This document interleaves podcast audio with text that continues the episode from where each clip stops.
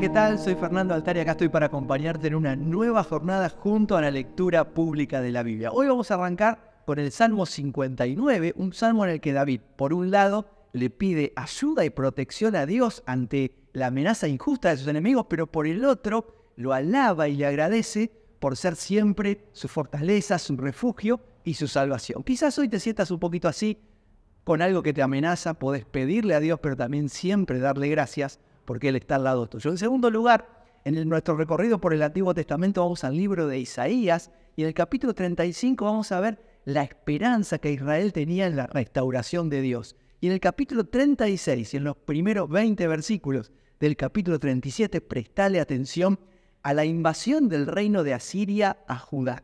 Y sobre todo hay una amenaza con un calibre impresionante de parte del rey Sennacherib, el rey de Asiria, al rey Ezequías de Judá, a todo el pueblo y al mismo Dios en el que ellos confían. Por último, en el Nuevo Testamento vamos a enfocarnos en los primeros 10 versículos de la carta a los Gálatas. Ahí el apóstol Pablo hace una advertencia clara a no desviarse del camino verdadero que es uno solo. Y le pide a los Gálatas que no se dejen engañar por un evangelio diferente porque la buena noticia a veces viene disfrazada de otro mensaje que en realidad no lo es. Por eso te animo a que hoy, una vez más, te dejes atrapar por el mensaje de Dios en su palabra a través de la propuesta de la lectura pública de la Biblia. El libro de Salmos, capítulo 59. Rescátame de mis enemigos, oh Dios. Protégeme de los que han venido a destruirme. Rescátame de estos criminales. Sálvame de estos asesinos. Me han tendido una emboscada. Enemigos feroces están a la espera, Señor. Aunque yo no pequé ni los he ofendido, no hice nada malo. Sin embargo, se preparan para atacarme. Despierta, mira lo que sucede y ayúdame. Oh Señor, Dios de los ejércitos celestiales, el Dios de Israel, despierta y castiga a esas naciones hostiles. No tengas misericordia de los traidores malvados. Salen de noche gruñendo como perros feroces mientras merodean por las calles. Escucha la basura que sale de sus bocas. Sus palabras cortan como espadas. Dicen con desdén, Después de todo, ¿quién puede oírnos? Pero tú, Señor, te ríes de ellos, te burlas de las naciones hostiles. Tú eres mi fuerza. Espero que me rescates, porque tú, oh Dios, eres mi fortaleza. En su amor inagotable, mi Dios estará a mi lado y me dejará mirar triunfante a todos mis enemigos. No los mates, porque mi pueblo pronto olvida esa clase de lecciones. Hazlos tambalear con tu poder y ponlos de rodillas, oh Señor, escudo nuestro. Debido a las cosas pecaminosas que dicen y a la maldad que está en sus labios, haz que queden atrapados por su orgullo, por sus maldiciones y por sus mentiras. Destrúyelos en tu enojo arrásalos por completo. Entonces todo el mundo sabrá que Dios reina en Israel. Mis enemigos salen de noche gruñendo como perros feroces mientras merodean por las calles. Escarban en busca de comida, pero se van a dormir insatisfechos. En cuanto a mí, yo cantaré de tu poder cada mañana cantaré con alegría acerca de tu amor inagotable, pues tú has sido mi refugio, un lugar seguro cuando estoy angustiado. Oh fortaleza mía, a ti canto alabanzas, porque tú, oh Dios, eres mi refugio, el Dios que me demuestra amor inagotable.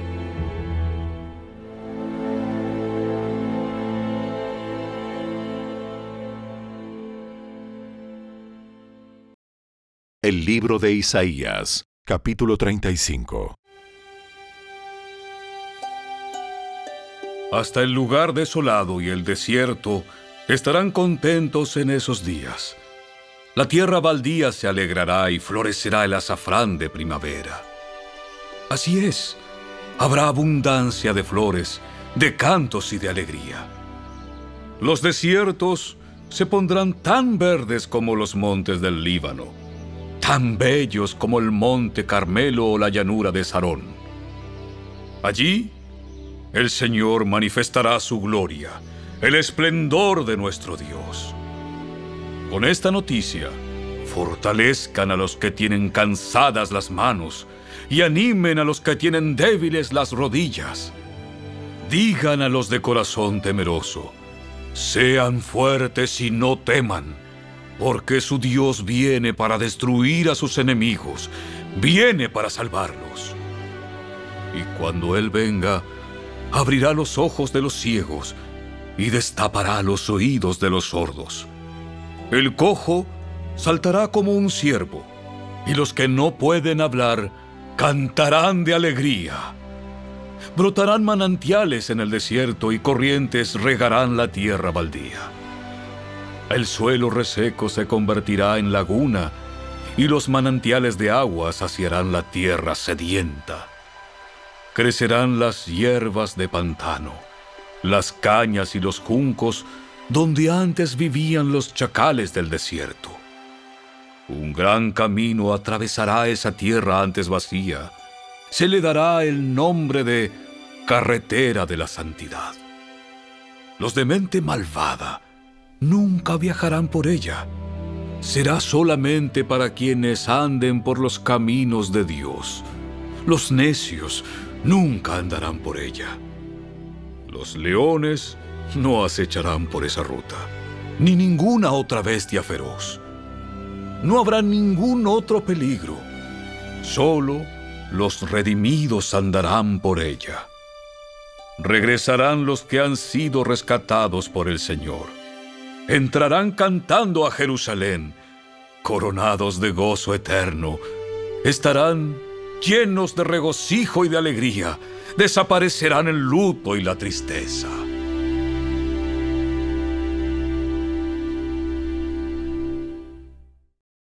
El libro de Isaías Capítulo 36 En el año 14 del reinado de Ezequías, Sennacherib, rey de Asiria, atacó las ciudades fortificadas de Judá y las conquistó. Entonces, el rey de Asiria mandó a su jefe del Estado Mayor desde Laquis con un enorme ejército para enfrentar al rey Ezequías en Jerusalén. Los asirios tomaron posición de batalla junto al acueducto que vierte el agua en el estanque superior cerca del camino que lleva al campo donde se lavan telas. Estos son los funcionarios que salieron a reunirse con ellos. Eliaquín, hijo de Hilcías, administrador del palacio. Sebna, secretario de la corte. Y Joá, hijo de Asaf, historiador del reino. Entonces, el jefe del Estado Mayor del rey asirio les dijo que le transmitieran a Ezequías el siguiente mensaje. El gran rey de Asiria dice, ¿en qué confías que te da tanta seguridad? ¿Acaso crees que simples palabras pueden sustituir la fuerza y la capacidad militar? ¿Con quién cuentas para haberte rebelado contra mí? ¿Con Egipto? Si te apoyas en Egipto, será como una caña que se quiebra bajo tu peso y te atraviesa la mano. El faraón, rey de Egipto, no es nada confiable. Tal vez me digas, confiamos en el Señor nuestro Dios. Pero ¿no es Él a quien Ezequías insultó? ¿Acaso no fue Ezequías quien derribó sus santuarios y altares e hizo que todos en Judá y en Jerusalén adoraran solo en el altar que hay aquí en Jerusalén? Se me ocurre una idea. Llega a un acuerdo con mi amo, el rey de Asiria. Yo te daré dos mil caballos, si es que puedes encontrar esa cantidad de hombres para que los monten. con tu pequeño ejército. ¿Cómo se te ocurre desafiar siquiera al contingente más débil de las tropas de mi amo, aunque contaras con la ayuda de los carros de guerra y sus conductores de Egipto? Es más, ¿crees que hemos invadido tu tierra sin la dirección del Señor? El Señor mismo nos dijo, ataquen esta tierra y destruyanla. Entonces, tanto Eliaquín como Sebna y Joá le dijeron al jefe del Estado Mayor asirio, Por favor, Por favor, háblanos en arameo porque lo entendemos bien. no hables en hebreo. No hables en hebreo, porque oirá la gente que está sobre la muralla.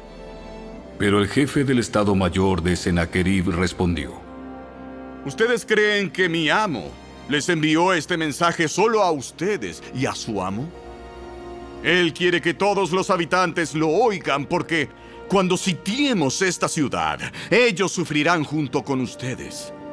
Tendrán tanta hambre y tanta sed que comerán su propio excremento y beberán su propia orina. Después, el jefe del Estado Mayor se puso de pie y le gritó en hebreo a la gente que estaba sobre la muralla.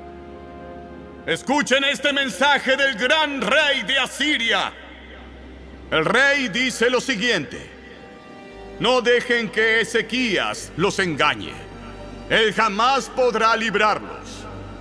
No permitan que los haga confiar en el Señor diciéndoles, con toda seguridad el Señor nos librará. Esta ciudad nunca caerá en manos del rey asirio. No escuchen a Ezequías. El rey de Asiria les ofrece estas condiciones. Hagan las paces conmigo. Abran las puertas y salgan. Entonces cada uno de ustedes podrá seguir comiendo de su propia vid y de su propia higuera y bebiendo de su propio pozo. Me encargaré de llevarlos a otra tierra como esta. Una tierra de grano y vino nuevo, de pan y viñedos. No dejen que Ezequías los engañe al decir, el Señor nos librará. ¿Acaso los dioses de cualquier otra nación alguna vez han salvado a su pueblo del rey de Asiria? ¿Qué le sucedió a los dioses de Amat y de Arfad? ¿Y qué me dicen de los dioses de Sefarbaim? ¿Algún dios libró a Samaria de mi poder? ¿Cuál de los dioses de alguna nación ha podido salvar alguna vez a su pueblo de mi poder? ¿Qué les hace pensar entonces que el Señor puede librar a Jerusalén de mis manos? El pueblo se quedó en silencio y no dijo ni una palabra, porque Ezequías le había ordenado, no le respondan. Entonces Eliaquim, hijo de Hilcías, administrador del palacio, Sefna, secretario de la corte, y Joá, hijo de Asaf, historiador del reino, regresaron a donde estaba Ezequías. Desesperados, rasgaron su ropa, entraron para ver al rey y le contaron lo que había dicho el jefe del Estado Mayor asirio.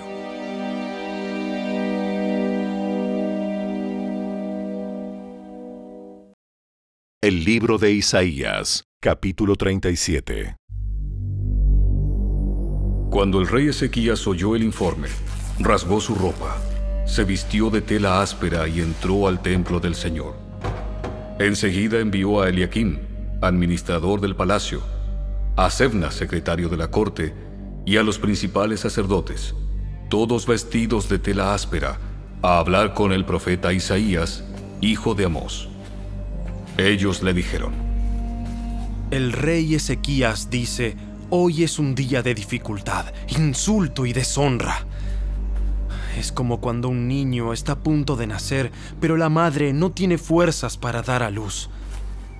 Tal vez el Señor, tu Dios, haya oído al jefe del Estado Mayor asirio, que fue enviado por el rey para desafiar al Dios viviente, y lo castigue por sus palabras. Te rogamos que ores por los que hemos quedado. Una vez que los funcionarios del rey Ezequías le dieron a Isaías el mensaje del rey, el profeta respondió, Díganle a su amo, esto dice el Señor, no te alteres por ese discurso blasfemo que han pronunciado contra mí los mensajeros del rey de Asiria. Escucha, yo mismo actuaré en su contra, y el rey recibirá un mensaje de que lo necesitan en su país. Así que volverá a su tierra, donde haré que lo maten a filo de espada. Mientras tanto, el jefe del Estado Mayor asirio partió de Jerusalén para consultar al rey de Asiria, quien había salido de Laquis y estaba atacando a Libna. Poco después, el rey Sennacherib recibió la noticia de que el rey Tiraca de Etiopía iba al frente de un ejército para luchar contra él. Antes de salir al encuentro de sus agresores, envió mensajeros de regreso a Ezequías en Jerusalén con el siguiente mensaje. Este mensaje está dirigido al rey Ezequías de Judá. No dejes que tu Dios en quien confías te engañe con promesas de que Jerusalén no caerá en manos del rey de Asiria. Tú sabes perfectamente bien lo que han hecho los reyes de Asiria en todos los lugares donde han ido. Han destruido por completo a todo aquel que se ha interpuesto en su camino. ¿Por qué serías tú la excepción? ¿Acaso los dioses de otras naciones las han rescatado? Naciones como Gozán, Arán, Resef y el pueblo de Edén que vivía en Telazar.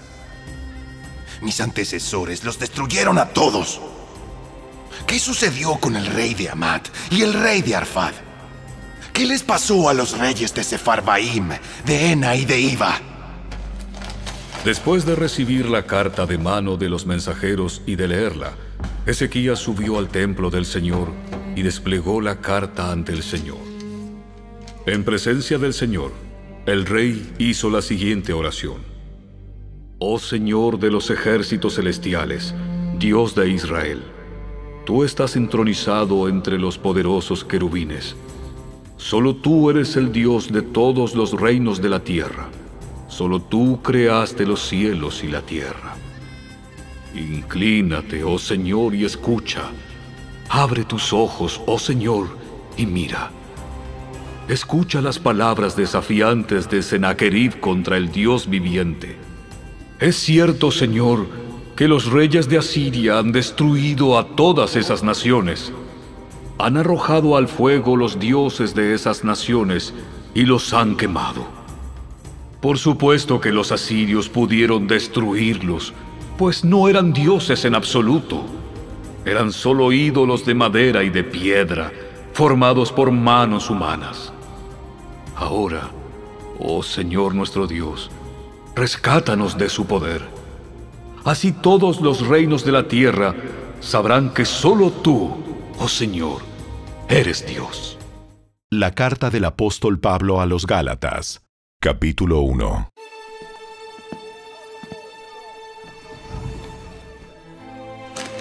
Les escribo, yo, el apóstol Pablo. No fui nombrado apóstol por ningún grupo de personas, ni por ninguna autoridad humana, sino por Jesucristo mismo y por Dios Padre, quien levantó a Jesús de los muertos todos los hermanos de este lugar se unen a mí para enviar esta carta que escribo a las iglesias de Galacia. Que Dios Padre y nuestro Señor Jesucristo les concedan gracia y paz. Tal como Dios nuestro Padre lo planeó, Jesús entregó su vida por nuestros pecados para rescatarnos de este mundo de maldad en el que vivimos. A Dios sea toda la gloria por siempre y para siempre. Amén. Me escandaliza que ustedes estén apartándose tan pronto de Dios, quien los llamó a sí mismo por medio de la amorosa misericordia de Cristo. Están siguiendo un evangelio diferente que aparenta ser la buena noticia, pero no lo es en absoluto están siendo engañados por los que a propósito distorsionan la verdad acerca de Cristo. Si alguien, ya sea nosotros o incluso un ángel del cielo, les predica otra buena noticia diferente de la que nosotros les hemos predicado, que le caiga la maldición de Dios. Repito lo que ya hemos dicho. Si alguien predica otra buena noticia distinta de la que ustedes han recibido, que esa persona sea maldita. Queda claro que no es mi intención ganarme el favor de la gente, sino el de Dios. Si mi objetivo fuera agradar a la gente, no sería un siervo de Cristo.